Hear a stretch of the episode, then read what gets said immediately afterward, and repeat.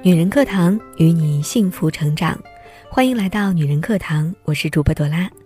这个世界上最令人魂牵梦绕的，莫过于缠绵悱恻的爱情了。你注定是我今生倾心驻足的风景，一世不舍的眷恋。为了你，我愿割破手指，滴血成圈，圈住你的款款深情。纵然玫瑰零落成泥碾作尘。我也甘愿守候着这一世的心疼，多么的美好！那么，什么样的爱情是你所向往跟憧憬的呢？接下来就让我们来分享这样一篇文章：如果爱情是这个样子，晚一点又有什么关系？不久前，英国的《每日邮报》报道了一个暖心的爱情故事：一个名字叫瑞娜的女子，三年前意外中风，导致腰部以下全部瘫痪。医生宣布，他将终生离不开轮椅了。当时他已经结婚十四年，有四个孩子。然而，就在他中风住院的第五天，最需要亲人的鼓励和支持时，丈夫却跟他办理了离婚手续。那么多年的相伴，大难来临，他留给他的却只有一个无情的背影。他的心情跌入了绝望的深渊，不仅要治疗瘫痪。还要面对被丈夫抛弃的痛苦，一度绝望到想要自杀的她，最终决定为了孩子们也要坚强起来。为了尽快康复身体，她专门请了一个私人教练，每天咬着牙做康复动作。这位教练曾经是一名职业橄榄球运动员，两个人相处的久了，他同情她的不幸，也被她的坚强不屈所打动。有一天，他请她出去喝咖啡，两个人从此开始了甜蜜的约会。当时，他也心存疑虑：一个那么棒的运动员会爱上自己这样的残疾女子吗？他没有许下什么海誓山盟，却用温情的陪伴表达了最长情的告白。他经常陪她去健身房，在他的鼓励之下，他尝试着慢慢不再依赖轮椅，每天都在变得更好更强。现如今，他身体恢复得很好，只有去很远的地方才用得着轮椅。曾经，她在中风之后，以为生命就这样结束了。丈夫的无情更让她变得不敢再相信男人。崭新的爱情从天而降，让她重获新生，连上帝也为她打开了多扇美好的大门。她前后参加过了两次马拉松比赛。他签约了一个模特公司，接到了第一个电视广告。结婚十几年，一场灾难见证人心。对于人到中年被丈夫抛弃的她来说，也许真爱来得晚了一些。但是，正如莎士比亚所说：“通向真爱的路从无坦途。”那么，他来得更早一点或者晚一点，都是人生的幸运。我喜欢听一档情感节目。时常听到有不少女孩打电话向主持人这样求助：当初匆忙的结了婚，婚后才发现各种不合适。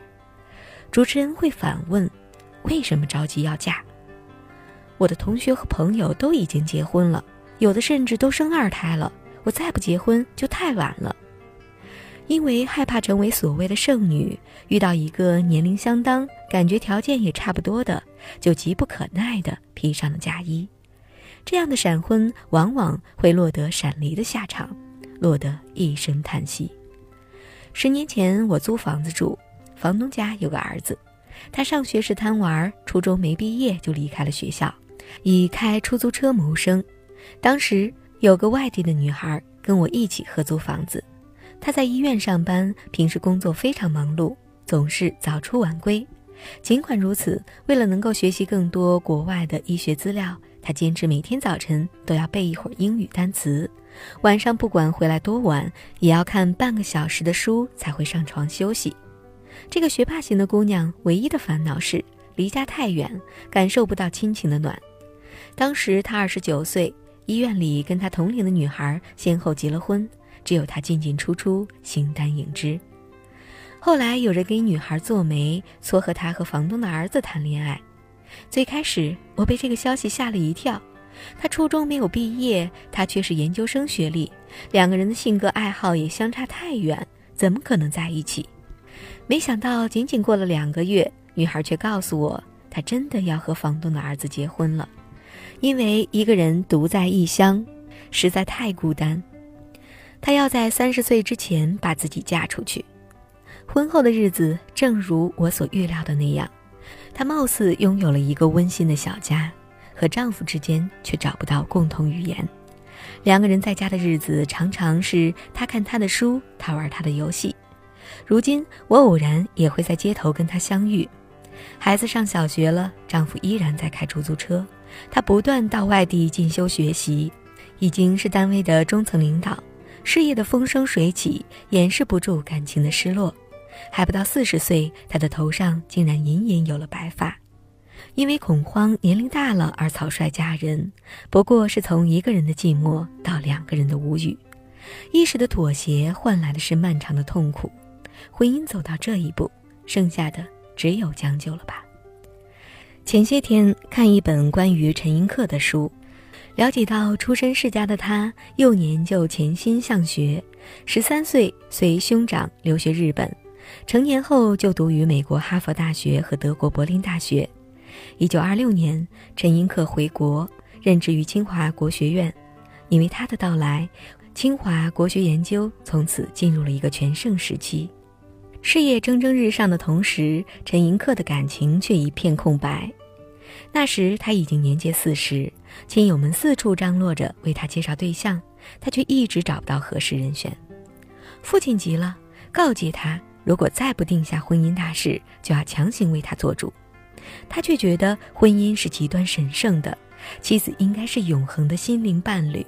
他宁可单身，也不肯将就。一九二八年春天，陈寅恪偶然认识了唐云。许多年之后，陈寅恪仍然记得两个人初次邂逅时的情形。他随同学去他家拜访，他落落大方的谈笑。姿容算不上多美，言谈举止却让人如沐春风。此后，他便常常约她出来，两个人谈天论地，相处极为融洽。彼时，唐云在北平女子师大任教，因工作优秀，获得了许多赞誉。他全身心的研究学问，几乎没有时间考虑过婚姻大事。他三十九，他三十，在当时都已经是大龄男女。两个人皆因潜心为学而耽误了婚期，最终能够相识，也算得天赐的良缘。婚后，唐云为了照顾家，甘愿放弃了自己的事业。从此，这个毕业于金陵女子大学、写得一手娟秀小楷的才女，默默地退守在了陈寅恪的身后。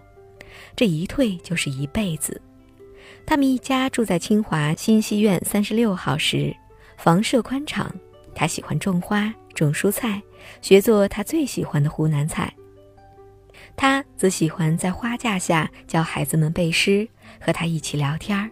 此后，因为战乱、文革等原因，他们的生活几度颠沛流离，两个人却始终相依相伴。晚年的陈寅恪双目失明，唐云担当起他的书记，代笔他的往来信件，为他出版文集做准备。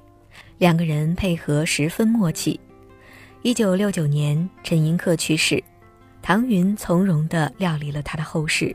仅仅隔了四十五天之后，他就追随他而去了。这一对才子佳人的婚恋故事，被人们形容为迟到的美好爱情。如果迟到了是为了等到心灵的伴侣，所有的等待都值得坚持。你晚一点出现，又有什么关系？好饭不怕晚。当你没有遇到爱情时，不要自暴自弃。你要相信，这世间总有一个人正走在寻找你的路上。不要随随便便找一个人将就，一时草率换来的也许是一世的痛苦。你只需要做好自己，任何时候不放弃努力。在遇到那个人之前，你要不怕黑，不怕冷，熬得住孤单。如果说这是得到真爱必须付出的代价，你还会不会叫苦连天？如果最后能嫁给爱情，之前那些煎熬又算得了什么？只得一人心，白首不相离。如果爱情最后是这个样子，晚一点遇到你又有什么关系？是啊，就像文中所说的，请相信这个世界上总有一个人正走在寻找你的路上。或早或晚，终究能够遇到。好了，今天的节目到这里就要和您说再会了。想查看文字稿或者是与我们取得更多的交流，欢迎你搜索“女人课堂”公众号，或者是搜索 FM 幺三三二，点击添加关注就可以了。我是朵拉，我们下期节目再会。